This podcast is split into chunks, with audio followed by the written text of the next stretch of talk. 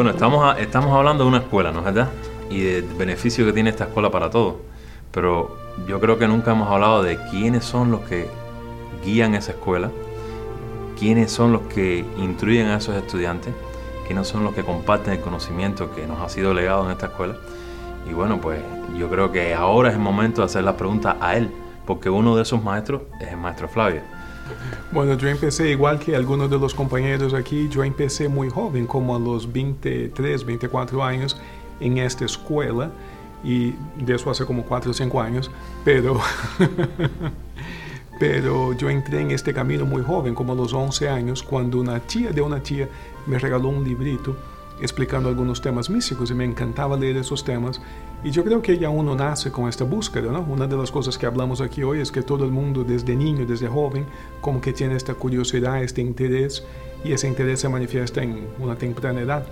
Entonces, en cierto aspecto, toda mi vida yo estuve buscando ese tipo de verdad, sigo buscando, porque siempre hay una verdad superior o más elevada.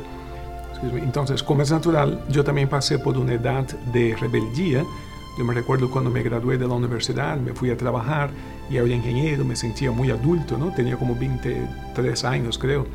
Y pasé una época ahí donde como yo nunca me alejé del conocimiento, siempre leía, siempre tenía mis estudios, mis meditaciones, digamos, pero fue la época de mi vida donde menos, eh, o sea, fue como una época menos espiritual, digamos así. Era muy joven y estaba experimentando con la vida y todo eso.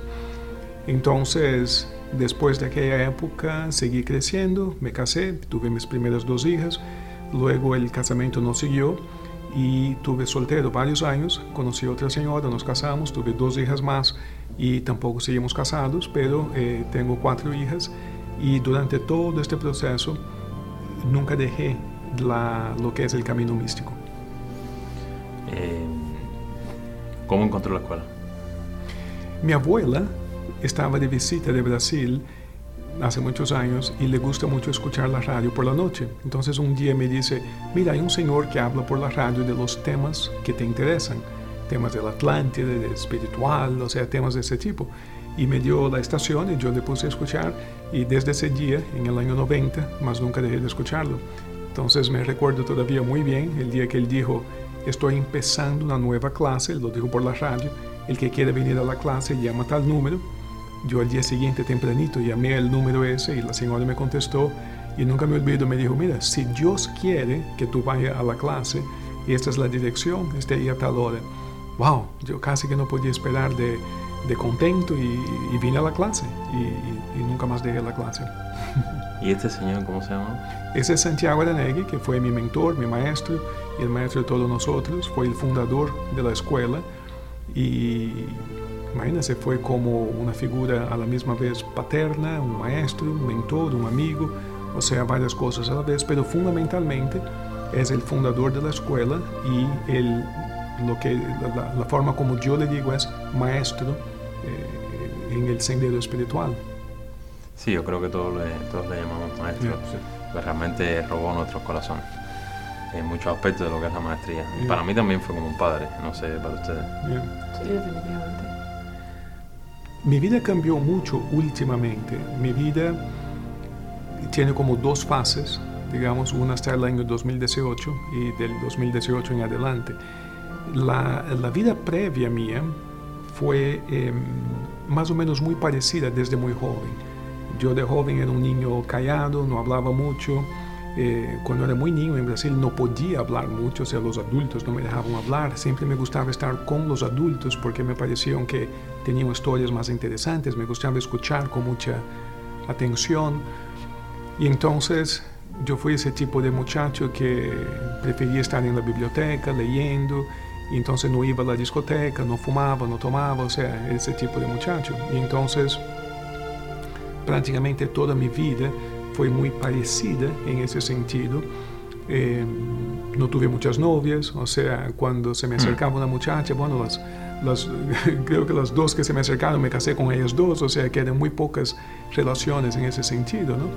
Pero bueno, em, fue la vida que, que, en aquel momento me parecía, me parecía que era mi vida, no sé, nunca Nunca me pareció que no era o que era una vida buena, sencillamente era mi vida. Me gustaba estudiar, fui a la universidad, tuve la oportunidad de, de estudiar, eh, o sea, eh, ingeniería, filosofía, la doctorado, medicina, o sea, tuve, me gustaba la universidad y pude estudiar bastante, que es lo que me gustaba hacer. Entonces, un día me sucede una experiencia personal y producto de esa experiencia, o dicho de otra manera, algo que estaba preparado para que pasara fue precipitado por una experiencia, no sé exactamente, el tema es que me encuentro fuera de este mundo, una especie de una muerte, y fue una experiencia muy traumática para mí desde el punto de vista humano por varios motivos, y producto de este trauma yo me pasé como tres meses sin dormir, o sea, cambió mucho mi vida. Y producto de toda esta alteración fisiológica, mental, yo pasé una época con mucha ansiedad, eh, no podía dormir, o sea, producto de todo eso se me olvidó, digamos así, la verdadera experiencia que había vivido aquella noche. Pero con el tiempo, después de siete meses trabajando, tanto con terapia, con la meditación, conversando con los amigos, con los compañeros, poco a poco se me fue quitando el trauma humano, digamos así, y la memoria de la experiencia se me fue regresando. Y fundamentalmente, producto de un dolor muy fuerte, me veí en un dado momento de rodillas en un lugar, en el mundo físico, quiero decir, pero con un enorme dolor en el corazón porque se me pasaba por la mente figuras y momentos y memorias de todas las personas que yo había herido. Y no me refiero solamente a, eh, en esos últimos días o semanas o meses, me refiero por miles de años. Y yo podía ver nítidamente miles de personas, como que se me veía el flash así de la persona. Y, y mi característica, tristemente, ha sido herir las personas verbalmente, o sea que yo tenía una habilidad muy fuerte mentalmente de identificar el dolor de las personas y como que les decía cosas en ciertos momentos que le causaban mucho dolor. Y, y, yo creo, sinceramente, que muchas veces ese tipo de dolor puede inclusive ser peor que inclusive un golpe o un castigo físico. No estoy de acuerdo con la violencia, lo que estoy diciendo es que ese tipo de dolor muchas veces hiere el alma de la persona, ¿no? la, la parte interna de la persona. Y así creo que iría mucha gente a lo largo de mucho, mucho tiempo, cientos, miles de años, no sé. Entonces cuando contemplé todo este dolor, como que lo sentí todo arriba de mí, como si fuera un reflejo del dolor, ¿no? O sea, lo que uno inflige, inflige sobre los demás, lo sentí arriba de mí. Y aquello me llevó a como que no estar vivo por un rato.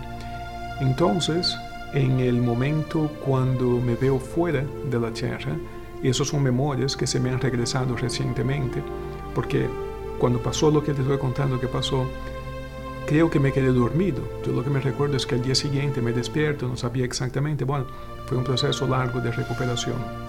Pero el tema es que en algún momento me veo fuera de la tierra. Recuérdese que como entré en esa experiencia fue un dolor tan profundo porque era la suma del dolor que yo mismo había causado sobre los demás. Okay. Entonces, cuando me veo en este, en este estado fuera de la tierra, yo creo que en mi mente lo que esperaba era algún tipo de condena, castigo, crítica, o por lo menos algún tipo de dedo acusador diciéndome, tú ves lo que tú hiciste, por eso te pasa eso. Eso es lo que yo creo que imaginaba que iba a encontrar, y lo que encontré fue algo totalmente opuesto a todo eso que cambió mi vida por completo. Lo que encontré fue un estado de paz, un estado de aceptación total como jamás pudiera haber imaginado aquí en la Tierra. Un estado de comprensión total, no, no más allá de aprobar o desaprobar de lo que hice, mucho más allá de todo eso, sencillamente una comprensión total de las causas y las consecuencias de esas acciones, pero una comprensión basada en un profundo amor y una profunda aceptación de que uno es como hijo de Dios, digamos así. El exacto opuesto de lo que, de lo que yo imaginaba. En el mismo sendero en el mismo conocimiento. Yo había estudiado las leyes del karma y que la conciencia y el juicio. Y yo llego a esa experiencia con ese concepto, con el concepto de que me iba a enfrentar con mi conciencia y de que de alguna manera iba a ser juzgado por mis acciones anteriores. Y encontré el exacto opuesto de todo eso. Eh, en algún momento me viene a la mente mis hijas. Yo tengo cuatro hijas. En aquel momento sentí que tenía la decisión o la oportunidad de elegir si me iba al otro mundo o si regresaba a la tierra. Y yo pensé, una vez más, ¿no? porque creo que hay una dualidad de conciencia ahí en ese momento, yo pensé que si algún día me pasara semejante cosa, me vendría la imagen de mis hijas a la mente como que ellas me jalarían de vuelta a la tierra, o por lo menos mi dolor de dejarlas me jalaría hacia la tierra, y tampoco fue eso lo que sentí. Yo lo que sentí fue que ellas estaban perfectamente bien en ambos casos, si me voy o si me quedo. O sea, yo sentí que había un orden total, una paz total, un, una, un orden divino perfecto en ambas opciones, en ambos casos, y que realmente no tenía una... O sea, que la vida no tiene un, concepto de eso lo correcto, eso lo incorrecto, eso son ideas que nosotros inventamos básicamente. No hubo ningún tipo de presión o influencia por parte de nadie o de ninguna entidad, ningún, tampoco te puedo decir que había Jesús, que había Dios, no es nada de eso, sencillamente había como una presencia en todas partes. No veía una persona o un ser, sencillamente sentía una presencia completa y total que era totalmente amorosa, que es totalmente amorosa, pero que tampoco influenciaba para nada. No me decía, vete, quédate, haga eso, cambia aquello, absolutamente nada. Lo que yo decidiera, lo que yo hiciera, estaba perfectamente bien. Yo mismo fui quien dije, pero siento que tengo algo que quiero. Yo siempre sentí que tenía algo que hacer aquí en esta tierra. Y eso también es una especie de una ilusión. En cierto aspecto no hay nada que hacer, todo está hecho ya. Pero es como una, es como una ilusión de la parte humana nuestra que en lugar de decir, Dios mío, me falta tanto por aprender, quizás la ilusión esa del ego te dice, bueno, yo tengo algo que contribuir, ¿no? Como si uno tuviera tanto así que, que contribuir. Pero bueno, eso fue lo que me pasó por la mente en ese momento. Y, y lo próximo que me recuerdo es que me estoy despertando por la mañana. Y la, la experiencia esa físicamente no sucedió en la cama, yo no estaba en la cama, no sé exactamente cómo fui a la cama, estaba solo, la puerta estaba cerrada, en algún momento me paré y me fui a la cama, supongo yo. Fue algo impresionante que cambió mi naturaleza interna. Yo creo que hay una diferencia entre lo que es la sanación y lo que es la transformación de la persona. No todo en mí se sanó, muchas cosas faltan por sanar todavía, es más, eh, la experiencia en sí fue tan dramática que me, me, me, tardó meses sanarme de la misma experiencia que ella, pero la transformación fue inmediata. Son dos temas diferentes. Entonces, yo llamo de sanación cuando una persona tiene un problema. Por ejemplo, se cortó un dedo, tiene un problema, se cortó el dedo. Pero sanar el dedo sería coserle el dedo para que se quede, ¿verdad? Eso sería como la sanación. Pero si el sujeto se cortó el dedo porque tiene el hábito de meter el dedo en el cuchillo, por ejemplo, entonces tenemos que cambiar este hábito del sujeto, ¿verdad? Y eso sería como transformar su ser. Yo tenía las dos cosas que lograr, tengo todavía las dos cosas. Tenía que sanar muchos aspectos de mi persona, de, de mi entidad humana, muchas cosas que sanar, hábitos, eh, formas de funcionar, formas de tra tratar las personas eh, crear un dolor en mí y ese dolor se queda grabado dentro de uno. Y desafortunadamente la manera como funciona, el dolor uno lo archiva en la parte inconsciente, no sabe que está ahí, pero sí proyecta el dolor maltratando a los demás en algunos aspectos o hiriendo a los demás. Y ese maltrato sucede muchas veces para que uno pueda ver fuera de uno lo que está dentro de uno. Entonces, sanar ese dolor interno es la primera parte del asunto para poder funcionar mejor con las personas. Pero si no se transforma la naturaleza del ser humano, sigue siendo una entidad negativa en el sentido que sigue nada más que tratando de absorber energía, una especie de un vampiro, ¿verdad? Y sigue haciendo daño. Por más que cree que está haciendo algo bueno, sigue haciendo daño. Los budistas, por ejemplo, hablan mucho de, de esa... Hay un libro que se llama El secreto de la flor de oro que habla de esos chakras y de esa transformación, como inclusive crea un reflejo en lo que es la manera como sus chakras, sobre todo el chakra del corazón, funcionan.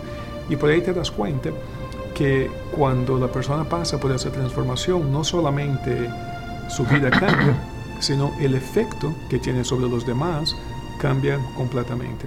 Muy interesante, maestro, que estamos oyendo su relato y todos nos quedamos muy tranquilamente escuchando sin ningún, digamos, eh, eh, sin ninguna expresión de asombro, porque todos estamos familiarizados con los, con los conceptos que en su relato, en su experiencia el maestro ha tratado. Pero, por ejemplo, mencionó que podía ver a miles de personas durante cientos y miles de vidas. Es interesante, en aquel momento, yo, yo te entiendo, o sea, el tema de la reencarnación de miles de vidas, en aquel momento tampoco se me pasó por la mente el concepto de vidas anteriores. En aquel momento la experiencia mía fue de que no existen múltiples vidas, es una sola vida. De la forma que en esta vida hay muchos días y me duermo y me despierto y continúa la experiencia, ¿verdad? Pero cada día es una experiencia diferente, interrumpido por la noche, digamos así. En ese mismo sentido, yo ahora veo esas múltiples vidas que decimos como una sola vida, es una sola experiencia que continúa. Yo te puedo contar algunas memorias o experiencias de vidas anteriores y te puedo decir que, no, o sea, excepto la forma de vestirse, la forma quizás de hablar y, y la tecnología, los aparatos que uno utiliza, te puedo decir que si te pudiera presentar aquí al lado una encarnación anterior mía, te vería que es un sujeto muy parecido en su forma de funcionar. Y la forma de ser, la forma de funcionar, algunas cosas han evolucionado, han mejorado, pero veo en ellos yo mismo, o sea, que, que como una imagen de un gemelo, digamos así, ¿verdad? Adaptado a las épocas, digamos así.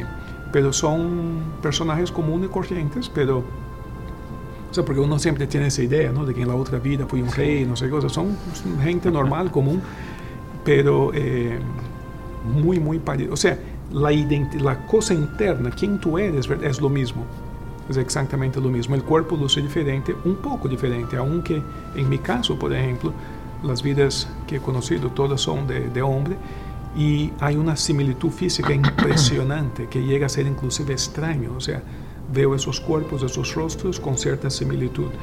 Y lo más impresionante es la personalidad, es como si fuera yo mismo hablando en esas ocasiones anteriores, aunque el ambiente y la tecnología es diferente, evidentemente, porque son siglos anteriores. So, estos son todos temas que tratamos en la escuela, ¿no? Otro tema que resalta es que usted se ve fuera del cuerpo. Sí, esos son temas que tratamos en las clases, pero te soy sincero, yo nunca había vivido una experiencia de esta magnitud. Había vivido algunas experiencias pequeñas en los periodos de meditación, pero nunca una experiencia tan profunda hasta tal punto a por un momento yo sé que no estaba en la tierra, como lo que dice una especie de una muerte, y es una experiencia un poco diferente porque el destino, digamos así, pudiera haber sido diferente, ¿no? Entonces eso como que cambia algo en la perspectiva que uno tiene de lo que es la vida. Sí, me gustaría hacerle una pregunta. Sí, claro. Porque eh, en el momento que usted estaba eh, explicando, dando toda la explicación, yo me estaba imaginando que el, las personas que nos están escuchando pudieran pensar con respecto a esa experiencia en el, en el sentido que le voy a decir ahora. Usted pasó por una experiencia y lo que primero que me vino a la mente a mí fue, ¿es necesario pasar por un proceso para llegar ahí? ¿O simplemente cualquier persona va a llegar en algún momento determinado? Porque eh, estoy hablando del proceso, a lo mejor hay personas que van a llegar hasta ese proceso en un tiempo determinado, que el tiempo no, no, existe, pero eh, de la parte física, como lo vemos, van a llegar en un tiempo determinado y otros a lo mejor, eh, ¿qué, usted, ¿qué usted cree de que todo esto que hacemos aquí puede ayudar como a, a encontrar ese, ese, ese proceso, a, a, llegar a ese, Sí, muy, ese buena, momento? muy, muy buena y muy profunda la pregunta. A ver, yo creo que hay eh, elementos de todo eso que le acabo de contar que son muy personales y producto de mis experiencias eh, personales, digamos, o sea, qué me pasó exactamente, cómo yo llegué a estar rodeado ahí con una, con una botella de algo, o sea, cómo fue todo ese asunto. Yo creo que es muy personal, digamos así, es parte de un cuento personal, es parte de un cuento, de un teatro que en algunos años ya no tendrá ni existencia ni importancia. Pero hay un otro aspecto de todo eso que es genérico a toda la humanidad y es el proceso evolutivo del alma. Y yo creo que lo que sí es común hacia todos nosotros es que uno empieza la vida con una conciencia total y plena de que somos seres espirituales. Y esta conciencia se nos va olvidando poco a poco a medida que nos vamos enfocando la atención en lo que es el mundo físico y los resultados que podemos lograr en el mundo físico. Llega un momento que nos olvidamos por completo de nuestro aspecto interno y enfocamos nuestra vida solamente en lo que es el aspecto externo. Y algunas personas conservan esta conciencia única de lo que es la vida física hasta el final de la encarnación y otras personas viven experiencias que lo llevan a contemplar la posibilidad de una vida espiritual. La religión, por ejemplo, es una forma de empezar en este proceso.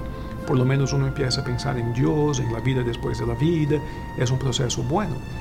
Pero algunas personas dicen, yo voy a la iglesia, yo voy al templo, yo voy a la sinagoga y siento que hay algo más que necesito. Y para estas personas, a través de la ha existido el camino místico, el sendero místico, que es la idea de hacer contacto con la parte divina suya dentro de ti mismo. Y cuando uno empieza a hacer contacto con la parte divina de uno mismo, en algún momento de la, de la aventura suya, digamos así, tiende a suceder algún tipo de muerte simbólica o no, y algún tipo de resurrección simbólica o no. O sea que esos cuentos que estudiamos en la Biblia y todo eso tienen una representación verdadera en la vida de todos nosotros, aunque el grado de simbolismo o realismo de estos cuentos va a variar de persona a persona de acuerdo a una serie de factores, inclusive el estado evolutivo en que está la persona y el tipo de lección que necesita. Porque algunas personas aprenden y comprenden la lección sin necesitar pasar por experiencias tan drásticas y otras necesitan experiencias más drásticas para aprender la lección. Entonces cada persona es un poco diferente. Y lo otro que me vino a la mente fue eh, el hecho de que no lo puedes aprender, hay que pasarlo. Sí. no te lo pueden enseñar. No te lo pueden enseñar, exacto. Sí, sí, lo puedes aprender. La experiencia tiene que ser vivida porque si no, seríamos solamente personas que memorizamos lo que nos han dicho y estamos siempre repitiendo lo que te has dicho. Y yo creo que por muchos años eso fue lo que yo hice. Yo leía, estudiaba, escuchaba y repetía lo que me habían dicho. Después de esta experiencia, em, lo que si hay algo que puedo contribuir o compartir con alguien, ya no viene de lo que he leído, viene de lo que he vivido. Gracias, maestro. Maestro, hay una, en la escuela tenemos una guía, o sea, comenzamos en un punto y terminamos o continuamos en otro punto? ¿Hay alguna guía en la escuela? Hay una guía y esa guía, si estuviéramos hablando de un edificio o de una construcción, a esa guía le llamaríamos un andamio. ¿Andamio qué cosa es? Una estructura que se construye para poder edificar el verdadero edificio. En este caso, el verdadero edificio es que tú descubras la maestría o el conocimiento dentro de ti mismo. Pero si te miro en los ojos y te digo, mira, el conocimiento está en ti, así que trate de entenderlo, ¿verdad? No, vamos, a avanzar mucho, ¿verdad? Entonces necesitamos una estructura, un andamio, una estructura externa, un currículum, digamos, que nos va llevando. Yo pasé por este currículum y es el mismo currículum que sigo impartiendo o compartiendo y es un currículum que no lo desarrollé yo, en este caso viene de hace miles de años atrás y ha sido confirmado a través de miles de años que funciona la secuencia y la forma de compartirlo. Entonces, es un currículum bueno, pero lo que hace ese currículum todo, y te soy sincero, es llevarte hasta la puerta de la experiencia. Su sabiduría va a venir de su experiencia, no del currículum. El currículum te lleva ahí y yo estoy convencido que te lleva ahí más rápido de lo que sería posible sin el currículum. Por ejemplo, a lo mejor le tardaría a una persona, qué sé yo, 10 encarnaciones, no sé, llegar a esta misma experiencia, por darte un ejemplo. Y a lo mejor a través de este currículum, si la persona se dedica de verdad, llegaría al mismo punto en una encarnación, por decirte. No que tenga, no que quiere decir que sea 10 para uno la proporción, pero quiero decir, creo que te puede acelerar el proceso evolutivo y el proceso de desarrollo. Pero igual, el currículum es una cosa externa cuando usted viene a una clase, por ejemplo, nuestra función, y cuando digo nuestra me refiero a todos nosotros, porque son muchas personas que trabajan en esa obra, aquí estamos nosotros hablando, pero es una obra grande, somos muchos los que estamos empeñados y los que somos necesarios para llevar a cabo esta misión, digamos así. La estructura toda esa que tenemos, que le decimos una escuela, es solamente una estructura que sirve para que cada uno de ustedes que venga tenga la oportunidad de desarrollarse también.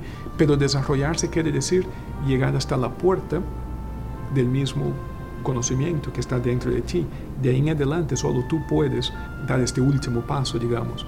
La estructura, la escuela, el, el concepto externo te lleva hasta ahí y de ahí en adelante es entre tú y tú mismo. Y esa es la parte bonita del asunto, porque no viene de nosotros, viene de ti mismo. Maestro, yo siempre lo, lo comparo y si la primera vez que lo escuché se me ocurrió esa alegoría. A veces uno está hablando por teléfono y está buscando el teléfono. No sé Ah, si sí. le ha pasado. Sí, sí, Son los espejuelos. Entonces, espejuelos, yo sí. lo comparo con que estás hablando por teléfono, es decir, estás buscando algo que lo tienes tú y, y, y después el darte cuenta es decir, Lo tenía yo. ¿no? Onda. O como Correcto. el paciente del psiquiatra, ¿no? Ya. que estaba 20 años tratándose, perdón con todos los psiquiatras, pero es la verdad, estaba 20 años tratándose y al final el psiquiatra le dice, no, pero tú tienes la solución. ¿Cómo le responde No sé, el paciente? ¿qué le dice? ¿Qué le dice? "Eh, pero ¿cómo que yo tengo la solución? No, no, usted no sirve, usted no sabe lo que me está diciendo y me voy. Eh, pero es que todo el tiempo la solución estaba en el paciente, en el mismo paciente. Yo el cuento de psiquiatra que conozco es que la mujer va a ver al psiquiatra y dice, no, doctor, mira que mi marido no quiere venir a la cama, ¿no? Y entonces el psiquiatra le pregunta, pero ¿qué le pasa a su marido? Es un tema de la cama, es un tema entre ustedes, ¿qué pasa? Dice, no, fíjese que mi marido dice que hay un cocodrilo debajo de la cama, así que ahí no va. Entonces el doctor le dice, mira, no se preocupe, yo tengo mucha experiencia, soy muy buen doctor, mira, eso es un tema. Mira, tú le dices a su marido lo siguiente, dile que cuando entre al cuarto levante el colchón y dile al- ahí, que mira ahí, dile, tú ves que no hay cocodrilo, tres veces, bien alto, que griten, tú ves que no hay cocodrilo. Y cuando dice eso, le pasa una cosa en la neurona esa y tú ves que tu marido está curado. Yo soy psiquiatra, olvídese. Dile que levante el colchón y diga, tú ves que no hay... Entonces, bueno, la, señora no regresa más a la consulta, ¿no? Y pasa como un año, el psiquiatra por casualidad la encuentra en la tienda un día paseando y le pregunta, señora fulana, y yo, "¿Acaso ¿cómo sigue su marido? Y dice, no, se lo comió el cocodrilo.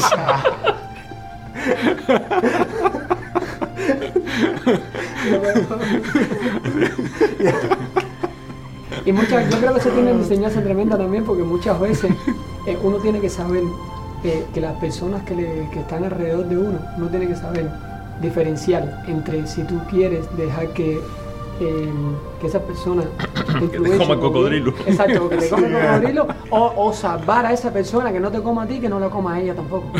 Tuviera que ir a buscar cocodrilo él para que. Yo quiero compartir algo también y es que cuando yo vi los comienzos de mi hermano Jazz, que ayer le estaba comentando, eh, cuando él llegó aquí a la escuela y, y estaba comentando que muchas veces uno mismo no ve la evolución.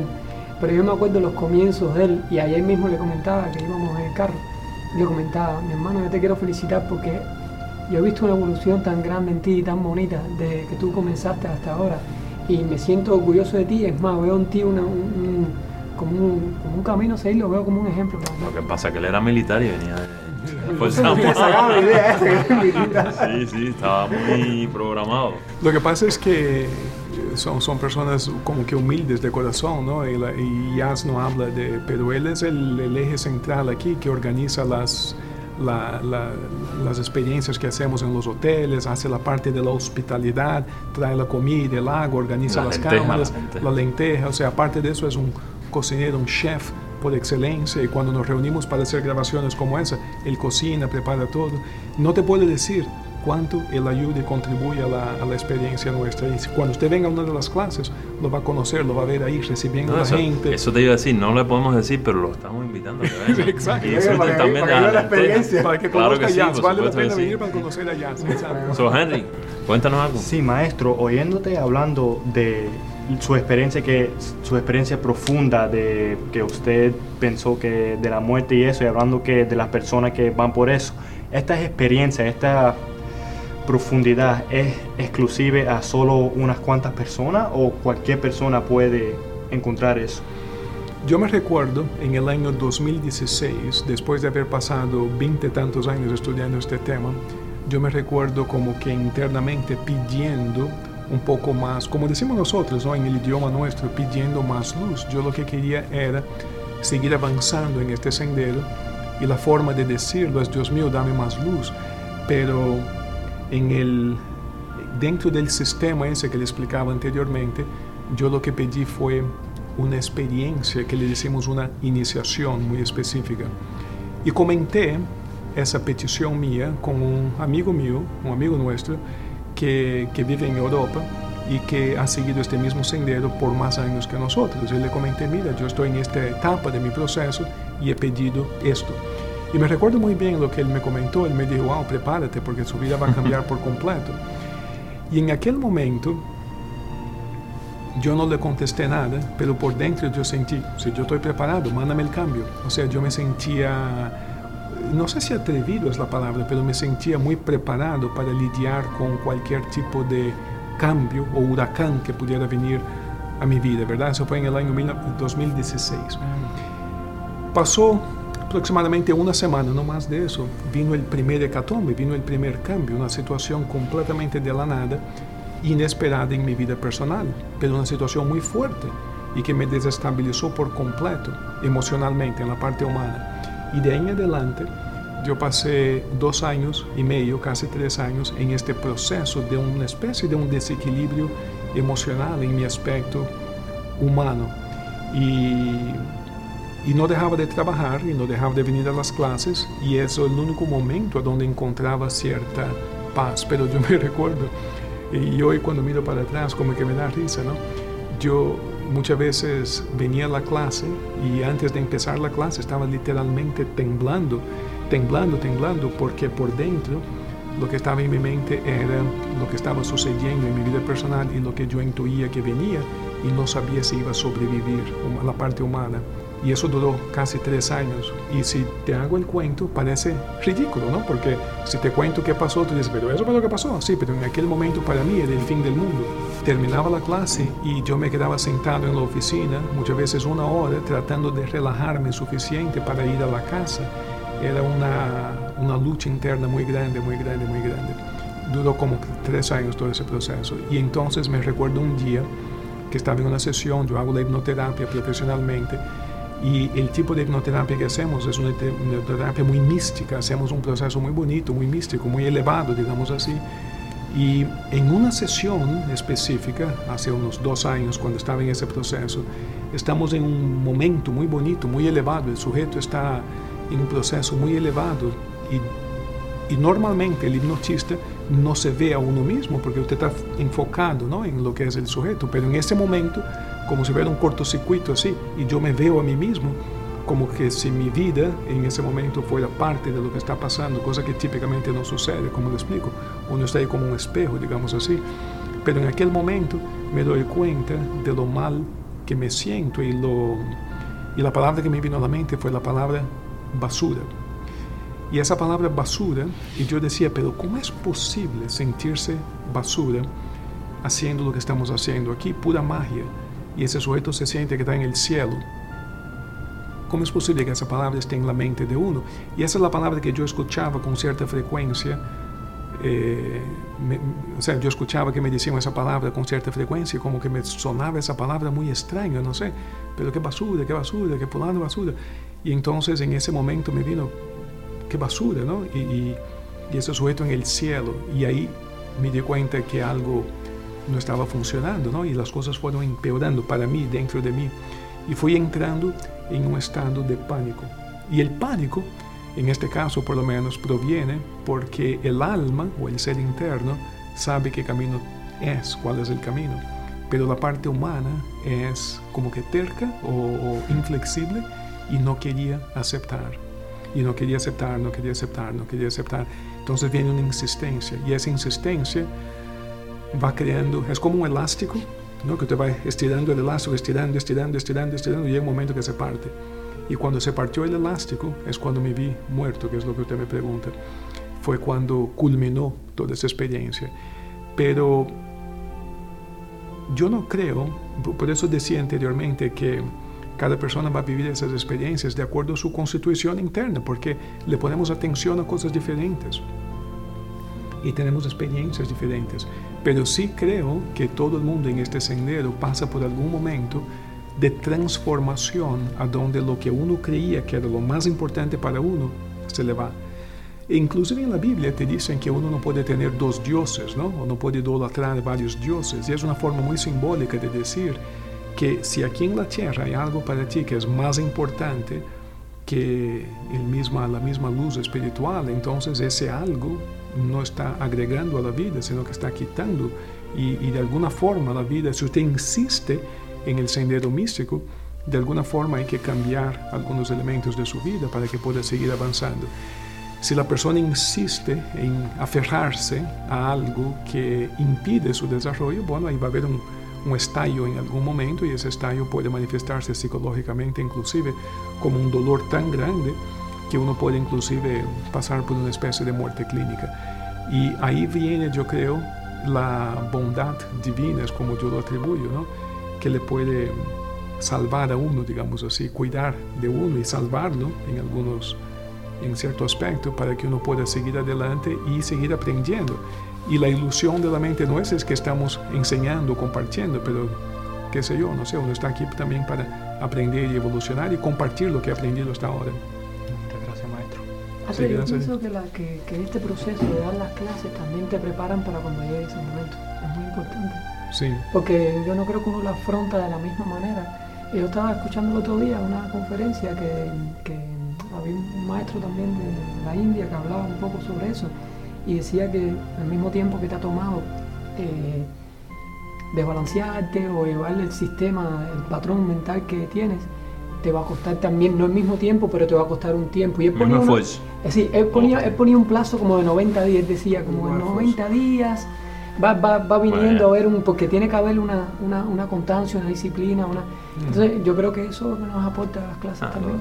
Creo que lo de los días es relativo a la- No, bueno, al claro. individuo, es ¿no? una forma de decir, pero Claro, hay una claro. cantidad de energía Mm. Sí, que equivalente que lugar dudas. Bueno, sí. por lo que ustedes están hablando aquí, eh, yo siento, ¿no? Me parece que, o sea, todos, todos los seres humanos en algún momento de su vida va a pasar por ese proce- proceso de transformación. Cuando digo vida, ya, ya en este contexto estoy hablando de, de su manifestación. Eh, obligatoriamente va a tener que pasar por un proceso. Hay varios libros que dicen esto. Uno de ellos es el curso de milagros. Sí, claro. Y alguna Sí. gente lo van, se demoran más a experienciar esa- esos temas profundos y alguna gente lo cogen más rápido. Yeah. La aspiración es, es eso, maestro, Yeah. ¿no? Es- Sí, eh, Cuando uno, con el Espíritu Santo, como que yo creo que eso es lo que pasa en ese momento, como que el Espíritu Santo ven y dice, no, mijo, tú sabes, te ayudo, ¿eh? Ah, no es así, no es para tanto, tú sabes, como que te ayuda un poco, porque, y again, o sea, otra vez, yo creo que eso va de acuerdo también a la personalidad, la parte humana de uno, ¿no? Algunos son más desapegados y en cierto aspecto a lo mejor les es más fácil, no sé, yo no sé cómo es ser diferente, yo solo, solo sé cómo es ser uno, ¿no? Y como mi parte humana es de aferrarse mucho, apegarse mucho y me cuesta trabajo cambiar el... Este, mm, los astrólogos dicen que eso también va de acuerdo a su signo astrológico, etc. ¿no? Entonces, lo que yo he descubierto es que, o lo que me parece es que todos esos, todas esas características que en algún aspecto pueden ser una dificultad, también es una gran ventaja también, porque esta misma insistencia en algo también es una perseverancia inquebrantable. O sea, cuando yo entré en el sendero místico, yo sabía que iba a desarrollarme en ese sendero y no he desviado nunca por esta misma perseverancia, a pesar de cualquier tipo de dificultad o algo, no importa. O sea, es una perseverancia eh, incuestionable, digamos así. Me ha servido, por ejemplo, en mis dos matrimonios, por ejemplo, yo no he tenido problemas de infidelidad. No, no digo eso por nada, por juzgar, solamente porque no es de mi característica, porque como esta misma perseverancia y dedicación y enfoque me sirve también para eh, enfocarme en una sola cosa y en algunos aspectos funciona muy bien, como en estos ejemplos que te pongo. En otros aspectos pasa a ser un problema cuando, por ejemplo, eso, te das cuenta que va por un camino que no es, pero igual es la misma dedicación, camino. vamos por ahí, vamos por ahí, vamos por ahí, y ahí pasa a ser un problema. En el sendero místico hablamos de una otra característica que no es la perseverancia, le decimos discernimiento, que es cuando uno aprende a discernir en qué momento mi perseverancia es algo positivo que me va a llevar hacia adelante, versus en qué momento esta misma perseverancia es una terquedad que nos está llevando a un abismo. Entonces, uno tiene que discernir, es la misma característica humana, pero uno tiene que discernir cuándo usarla y cuándo no usarla, pero la característica es la misma. Sí, llega un punto que hay que hacer una decisión Sí. afirmativa, o sea, porque uno va estudiando estas cosas a través de los años, llega un punto que tienes que decidir que realmente lo va a tomar en serio. También cuando estaba explicando la experiencia, estaba compartiendo la experiencia, no sé si lo sintieron, pero un estado de, de paz, porque algunas veces las personas preguntarían qué tan auténtico fuera esa experiencia, porque suena, suena fantástico. Pero entonces algo como que confirma es que creo que todos sentimos un estado de paz, nada más escuchando y observando. Una paz que te, te confirma que no puede ser... Yo, eso he sentido también. Con el tiempo encuentras paz en cualquier cosa. O sea, eh, un poquito más atrás en la conversación, eh, hay que ponerle atención a eso que nosotros llamamos nuestros enemigos. No estoy hablando, o sea, puede ser una persona, el enemigo, o puede no serlo, puede ser adicciones, puede ser una perseverancia, puede ser... Hay que ponerle atención porque a veces no son tales enemigos, sino es la resistencia esa que necesitamos para nosotros poder progresar. En, en- en- o sea, en un estado apacible no hay ningún tipo de transformación, por lo menos aquí. O sea, uno necesita un poco de movimiento para darse cuenta que está pasando y hacer las correcciones que necesitamos hacer. Bien. Ayer yo y Jazz estábamos trabajando porque por mi trabajo eh, a veces tenemos que entrevistar personas y eso. Y sí, estuvimos entrevistando ayer a ciertos eh, actores y, y- y demás. Y había una persona que ya se estaba con la cámara por un lado, yo con la cámara por el otro. Y estábamos entrevistando a una persona que no ha ido a, a lo mejor, por lo menos de lo que ella expresó ahí, a lo mejor no lo, no lo comparte y se ha ido, pero no nos daba la idea de que ella hubiera asistido a un, a un lugar como este, ¿verdad? Pero en su manera de expresarse Sí. tenía todas esas características. Y yo y ya nos miramos como diciendo, "Eh, no es el único camino, ¿eh? hay, hay diferentes... Exacto, exacto, Esa mujer exacto, tenía la paz interior, Sí. tenía una, una, una, unas- una filosofía de vida tan que, que nos sentimos, Sí. ¿verdad? Nos sentimos. Sí. Este, Ella estaba compartiendo, porque la persona preguntaba, José, ¿por qué te ves tan joven? Entonces dicen, no, si ella, ¿sabes? Compartía que una vida normal, ah, tomaba normal, social, eso no era que tenía un secreto, yo compartía, like, ¿sabes? Uso cremas normales, like, no estoy en nada de eso. Entonces, le, le digo, bueno, es su estado, su estado de- de conciencia y, de a través de la, de la misma entrevista, que empieza a expresar la forma que, que, ¿sabes? Su filosofía de la vida. La persona a lo mejor no está consciente, pero está aplicando y en su vida común y corriente es místico, lo- en ese sentido. Eso es un tema interesante porque mm, los místicos normalmente no hablan en público de sus vidas místicas. Entonces, se nota, Jesús decía que el árbol se conoce por el fruto que genera. Entonces, hay muchas personas que tienen estudios místicos muy avanzados, pero en sus vidas públicas de trabajo, de entrevistas, no hablan de este tema. Yo hablo de este tema aquí en la escuela, pero realmente tú no me encuentras hablando de esos temas en público, ¿no? Estamos compartiendo eso porque estamos en ese ambiente aquí. Pero, y, y muchos otros místicos son iguales. Eh, el que fue nuestro maestro trabajaba en la dando clases de arquitectura y hablamos de ese tema muchas veces. Él tampoco hablaba de temas místicos en la porque ahí están para enseñar arquitectura. Entonces, muchos místicos viven esa paz y viven esta experiencia mística, pero sin hablar de la experiencia mística en sí. Y yo no sé quién es la persona, no sé qué, pero hay dos temas que le quería decir. Es que algunos son verdaderos místicos prácticos que están en el mismo sendero, pero que sencillamente no hablan del tema. Y otros han llegado ahí por otra vía diferente, porque como decía Jesús, la casa de mi padre tiene muchas moradas, lo cual quiere decir, hay muchas interpretaciones, pero una interpretación es que hay muchos senderos, hay muchos caminos, hay muchas formas de llegar a la misma conclusión. Y el sendero místico mismo tiene también varias variaciones. Por ejemplo, alguien mencionó un, un gurú de la India o algo así, un maestro de la India, y es un sendero diferente, pero llega exactamente a la misma conclusión. Y si usted va a la China, tienen otros senderos, eh, en, el África, en- o sea, hay, hay distintos senderos que te llevan a la misma conclusión. No puede haber solamente un sendero, mira la cantidad de gente que hay en la Tierra, hay muchas formas de llegar. Y quiero que sepan que la misma religión es un sendero válido también. La cuestión es que uno tendría que practicar la religión con verdadera devoción, autenticidad. O sea, si uno practica cualquier religión buena que sea, pero practica de verdad, de corazón, con toda su devoción, también funciona. De hecho, hay muchos santos, ¿verdad? Y esos santos, por ejemplo, en el caso de la Iglesia Católica, no son ficticios, no son falsos, son gente que han llegado a un grado de misticismo impresionante por el mismo sendero religioso. Pero ¿cuál es la diferencia? Siguieron el camino con toda su devoción, con toda su alma, mente y cuerpo. Funciona igual. Y algo que quizás algunos cuestionen, la veracidad de lo que voy a decir, pero la misma ciencia, el mismo intelecto, la misma filosofía también es un camino que te puede llevar a la misma realización. El mismo intelecto te va llegando a la conclusión de qué cosa tú eres y cómo funciona la vida. Entonces son caminos diferentes, son senderos completamente diferentes, pero no podemos decir necesariamente que uno es mejor que el otro. Lo que sí podemos decir es que a lo mejor uno sea mejor para ti que el otro, ¿ves? Porque como somos diferentes, puede ser que exista un camino para ti que sea mejor para ti, pero no podemos decir que aquel camino sea mejor para todo el mundo, porque somos diferentes con necesidades diferentes. Y el camino, según nuestras conclusiones, nos lleva a un punto que buscamos consciente o inconscientemente, y esa es la paz, la paz de, la paz. Sí. es, bien. no, es bien curioso, eh, es un poquito cómico que tenemos todas estas religiones y todo esto con prácticas políticas y todo eso, y la gente se da la ilusión que son diferentes, son separados, pero en el último punto todo es lo mismo. Están hablando, están hablando de la misma cosa, están practicando la misma cosa, pero de una manera diferente. Lo que es curiosísimo que la gente ellos mismos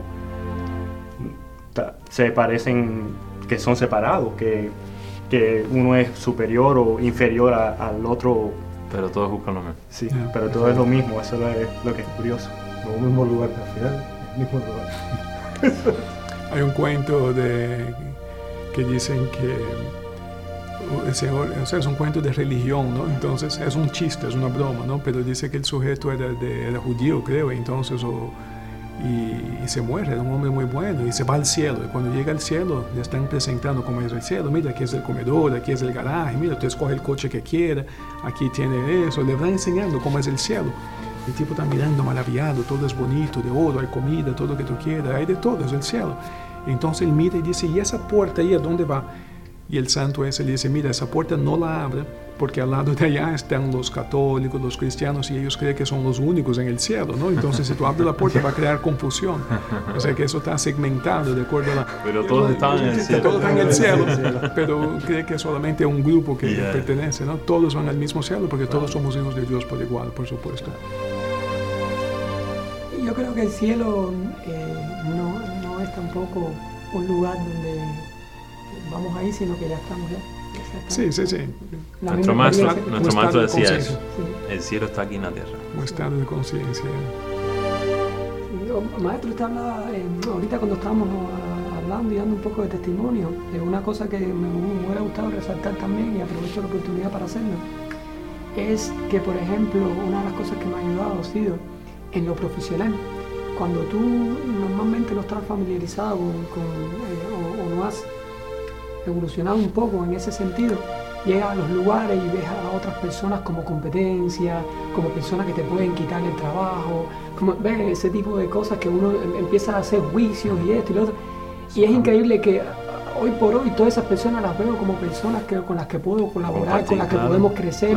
Y me da alegría que esas personas crezcan también, les vaya adelante, que es algo que normalmente no se respira, ¿no? no, no entonces en eso me ha ayudado también mucho. Y es la nueva conciencia, ¿no? Yo creo que el mundo que viene o la generación nueva, yo creo que piensa así colaborativamente. Hay un cuento que me llama mucho la atención que sucedió un par de años atrás que le, he contado en la clase que veníamos de viaje de un lugar y mi hija adulta me pide un, un, audífono para escuchar música en el carro mientras estamos viajando y se había olvidado el de ella. Entonces paramos en una tienda, en un, y vamos a una tienda y yo digo, usted tiene audífonos, el sujeto me enseña uno y yo le pregunto, ¿y eso es un buen audífono? Yo le pregunto, y era un muchacho joven, como le, pregunté a la edad, tenía 18 años, te conoces de cuenta, ¿no? Y el tipo me dice, no, la verdad es que no es tan bueno así. Y yo le pregunto, bueno, dame un bueno entonces. No, el bueno está en tal tienda allá al lado. Y yo le pregunto, bueno, ¿es la tienda esa, es la tienda de ustedes? ¿Es parte de la misma compañía? Él dice, no, no, es independiente. Pero si tú quieres un bueno, ellos lo venden. Ese no es tan bueno. Entonces yo le compré el audífono. Y me llamó la atención porque en otra época eso no se veía. O sea, que el sujeto con una honestidad total, ¿verdad? Me dice, no, si usted quiere uno bueno, ellos lo tienen. Yo no lo tengo, yo tengo este, ¿no? Y me pareció lo más amoroso, lo más bello, ¿no? Que un ser humano pueda... O sea, que él puso la necesidad nuestra, o por lo menos lo que yo le dije que quería, por arriba de lo que hubiera sido su interés en vender algo. Y eso es parte del nuevo milenio, de la nueva generación. Y es lo que estamos haciendo aquí. Todas esas, las personas, todas que tenemos en la escuela, cooperando, ayudando, cada cual haciendo una cosa diferente, un grupo enorme de personas, cada cual haciendo algo diferente, pero todas contribuyendo a que cuando usted venga a la escuela tenga una experiencia maravillosa. Y es impresionante la cantidad de elementos que componen una experiencia bonita en la escuela, ¿verdad? Uno no se da cuenta. El salón tiene que estar limpio, alguien tiene que limpiarlo, es un ejemplo. La silla tiene que estar organizada, alguien pone la silla. Pero son tantas cositas, alguien tiene que hacer cada una de esas cositas. Y esos son hermanos y hermanas nuestras que por este mismo amor a ti quieren crear esa experiencia para ti. Así que cuando tú vengas a una clase, va a vivir una experiencia bonita, creada por cada uno de nosotros, cada cual en su aspecto, creando algo bonito, ¿no? Maestro, eh, porque esto, este video seguramente lo van a ver muchas amistades mías que yo he conversado con ellos y no es que no estemos capacitados para poder darle una explicación cuando nos preguntan, pero a mí me gustaría, porque la gente también tiene la idea, casi todas las personas que le digo me dicen, porque mi abuelo fue masón, porque mi tío fue cruz, porque este... Entonces ellos tienen una mentalidad de eso que fue la que le dieron esas personas porque lo vivieron en un momento determinado. A mí me gustaría que usted le diera a esas personas un overview de, de en qué situación estamos ahora, por arriba, y, qué es la escuela y qué es la... O sea, ¿de dónde, viene, ¿de dónde viene el conocimiento que compartimos? Exacto, y, en qué situación se encuentra ahora, porque muchas veces ellos eh, eh, piensan que, eh, que, están acostumbrados a que lo que le dijeron o lo que ellos vieron... Oh, pero ¿a qué te refieres? ¿En qué situación estamos ahora? ¿no? Sí, en el, sí, en el sentido de que el conocimiento es el mismo, pero la manera de expresarlo, de, de, compartirlo y todo eso va cambiando, como usted decía, con las tecnologías, con esto, con Entonces, como un pequeño... O sea, como ¿qué hacemos? Exacto. Claro. No entendí que explicarle como si una persona que está común y corriente, que tenga alguna condición, ¿sabes? Tener, preconcepciones de qué es lo que, se, hace acá como que se le puede decir para dejarle saber que realmente qué es lo que se hace acá. La, la escuela esa es una escuela de artes filosóficas y artes místicas. O sea, ¿qué son las artes filosóficas? Las artes filosóficas son, es el proceso de aprender a pensar correctamente. El maestro Daniel, por ejemplo, da clase a los niños y la escuela de niños se llama la escuela de los buenos pensamientos. ¿Por qué? porque según como tú pienses, así será su vida. El se decía, la mente es el constructor y su vida física es el resultado de lo que construyes. Entonces, las artes filosóficas, a través de la historia de la humanidad, representan el proceso de aprender a pensar correctamente. Y cuando explicamos eso en la clase, parece un poquito ofensivo, porque da la impresión que estamos diciendo que uno no sabe pensar o que está pensando incorrectamente. O sea, que nosotros pensamos correctamente y tú piensas incorrectamente. ¿no? Esa es la impresión que da. Pero no es eso lo que queremos decir con artes filosóficas. Lo que queremos decir es que nuestras mentes están programadas a llegar a ciertas conclusiones según lo que nos han dicho personas que tienen cierto grado de autoridad sobre nosotros, como padres, educadores, religiosos, tienen autoridad sobre nosotros y lo que nos dicen en la niñez como que se queda grabado ahí en forma de programaciones.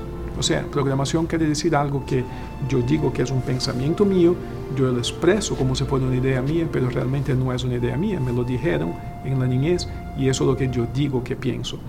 Entonces, esas programaciones todas nos llevan a una, gradualmente nos van llevando a alejarnos de lo que es nuestra autenticidad espiritual. O sea, en el ser humano hay un ser interno y un ser externo. El ser externo, que es la personalidad, el cuerpo y la personalidad, el cerebro, los pensamientos, es el ser externo, y un alma o conciencia, que es el ser interno. ¿Qué pasa? Si nosotros somos programados como si fuera un robot biológico en la niñez, por una serie de pensamientos y seguimos adictos a esos pensamientos solamente y le ponemos atención solamente a estas ideas, nos alejamos de lo que es el ser interno. El ser interno no deja de existir, pero como que como que no como que respecta su decisión, digamos así, de vivir su vida aparte, digamos así. Entonces, basado en esa explicación, ¿qué cosa es entonces las artes místicas? Bueno, las artes místicas son las artes de mediante inicialmente mediante el proceso de reeducar la mente, eliminando las programaciones, encontrando su propio pensamiento, sus propias conclusiones y luego a través de ejercicios muy específicos que le decimos meditación, pero la palabra meditación es una palabra muy genérica, ¿verdad? Son ejercicios muy específicos que tú vas haciendo para llegar a experiencias de verdadero contacto entre este ser externo y este ser interno. Entonces, el ser interno pasa a utilizar, por decirte así, el ser externo como vehículo de expresión. Y esa es la expiación que usted decía antes del curso de milagros. O sea, esa es la unión o la integración esa entre la parte externa y la parte interna. Entonces, ese es el camino místico, en otras palabras. ¿De qué consiste el camino? Bueno, consiste de instrucción, damos como clases o que seguimos este currículum que le explicaba, que es un currículum más bien de tipo filosófico, donde hay una serie de conclusiones filosóficas que vamos estudiando y eso como que va adiestrando nuestra forma de pensar, pero no, no es una información que te dicen para que memorices y pienses de esta manera, no, es una instrucción filosófica que nos ayuda a pensar por nosotros mismos. Aparte de eso, nos van enseñando a hacer estos ejercicios que le decimos de forma genérica, le decimos la meditación. Lo que pasa es que la meditación tiene muchos componentes, hacemos ejercicios, por ejemplo, de, concentración de la mente, ejercicios de contemplación, varios tipos de ejercicios diferentes. Utilizamos sonidos en algunos casos para activar diversos centros energéticos en el cuerpo, que le decimos los chakras. Eh, una serie de otros ejercicios que nos van llevando a la oportunidad de verdaderamente unir esas dos naturalezas. Y este proceso no es ni sectario, no es religioso, y no hay ningún tipo de imposición en el sentido que uno puede venir a la clase y si le gusta puede venir a la próxima clase, pero no hay una imposición de que te comprometes a venir o que te llamamos en la casa o te mandamos a buscar, no hay nada de eso. Es una cosa libre. Tú vienes a una clase, si te gustó, tú vienes a la próxima.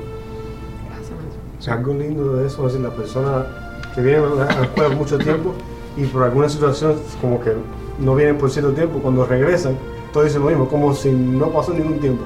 Como se abraza, se quiere, y es como una comunidad, por decir. Una comunidad, una, familia, muy, una, familia. una, familia. una familia. O sea, la familia se extiende. Sí, se extiende. ya. Significativamente se extiende. Bueno, Jans, muchas gracias, men. Mucha tremenda contribución, Henry. Muchas gracias. gracias. felicidades, men. Gracias. Gracias, Osmel, muchísimas gracias a todos, muchísimas gracias a todos ustedes. Espero verlo pronto en la clase. Felicidades a todos.